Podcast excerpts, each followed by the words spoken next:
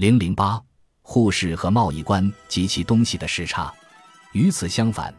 帝国为什么要继续坚持已有的贸易秩序呢？或者说，帝国为什么不能接受英国所期待的那种改变呢？马氏没有站在后来产生的时点上对当时中英贸易冲突的责任给出一个答案，而是提出了问题，如他问道：在当时，一个国家在坚持同另一个国家自由通商方面究竟有多大权利？这第二个国家又可以在什么样的程度上自由地对于这样进行的贸易自行加以限制？从欧洲的世界历史知识来说。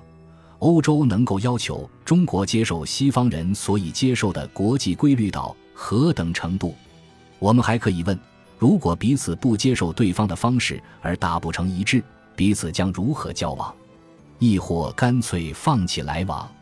通过对马卡尔尼使团首次访问中国这一问题的研究，何伟亚试图阐明的一点是：十八世纪晚期英国所关心的国与国之间的关系。贸易和商业以及政府在其中所起作用的那些信条、设想和模式，被作为普遍的合法性，同各个国家不同政治体制、风俗习惯以及利益之间的不一致。在这种情况下，就是包括欧洲国家在内，也没有哪个国家能被迫通过谈判或妥协强制的取得一致。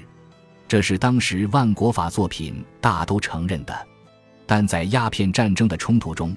英国最后用工业文明的炮舰强迫中国改变已有的国际秩序，帝国不愿接受英国改变已有贸易秩序的要求。首先是因为，在他看来，这是一个有关朝贡体制，而且在更广的意义上是有关天朝体制的整体性问题。对于习惯了用有机的宇宙观和世界观观察和理解事物的帝国来说，即使是局部范围内的原则和定力，如果轻易的加以改变，都有可能引起威胁整体稳定的连锁性反应，或者至少存在着这种危险。中国历代帝王一般都不轻言改制的原因也在这里，他们更愿意维持已有的秩序，或努力维持已有秩序。他们相信这样做更为稳妥和保险。他们所希望的社会政治常态就是平安无事或相安无事，而改制本身就是事。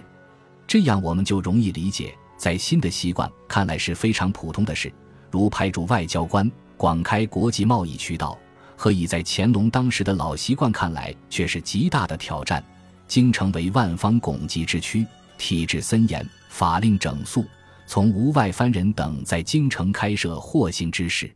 天朝疆界严明，从不许外藩人等稍有越境掺杂，使而国欲在京城立行之事必不可行。如果说英国相信没有任何一件事比在北京设置一名办理英国人民事务的常驻使臣更为重要了，那么在帝国眼里，则没有任何一件事比允许外国使臣常驻北京更不能接受了。不仅是京城，对乾隆来说，英国要求在任何其他地方开设新的商部，都可能引起他的臣民与外夷之间的纷争，破坏严中外之大防的根本性外交体制。并进而威胁到帝国内部的社会政治秩序。可以说，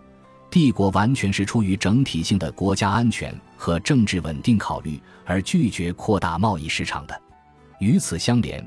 帝国坚持既定的贸易惯例，是出于维持中国对外部世界的朝贡体制。正如上述，朝贡体制是中国天下秩序观或世界秩序观之下的一个基本制度。这一制度在中国长期居于大国地位的条件下，作为维持它与周边相对弱小国家之间关系的交往方式和多边实践，基本上是有效的。显然，正是由于朝贡体制一般保证了双边的安全和友好来往，尽管中国的朝代不断变更，但大部分朝代都自然以这种体制延续着与周边国家的国际关系。这也是中国希望继续维持它的根据之一。安于这种秩序的帝国，既不了解欧洲国家通过和平条约和国际法建立新型国际关系的方式，也设想不出其他的国际关系安排。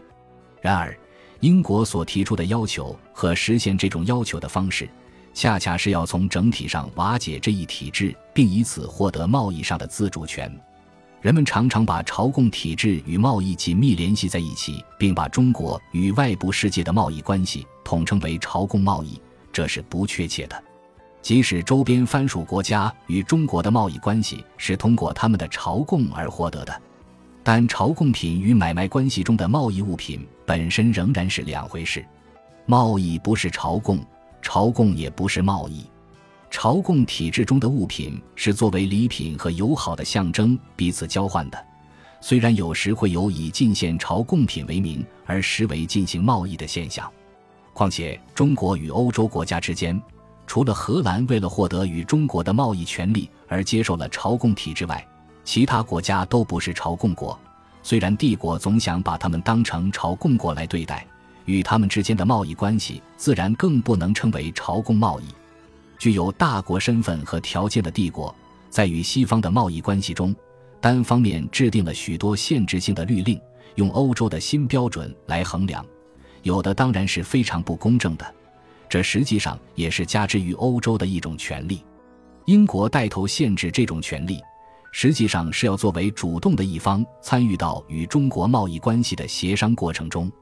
但习惯了对欧洲行使权力，并相信能够继续这样做的中国，拒绝英国逾越已有惯例的要求，自然是不允许英国对帝国确定世界秩序的权利重新分配。换言之，更多的是在形式上。也有一部分是在实质上，帝国必须保持他的专断权，任何其他国家都不能与他平起平坐。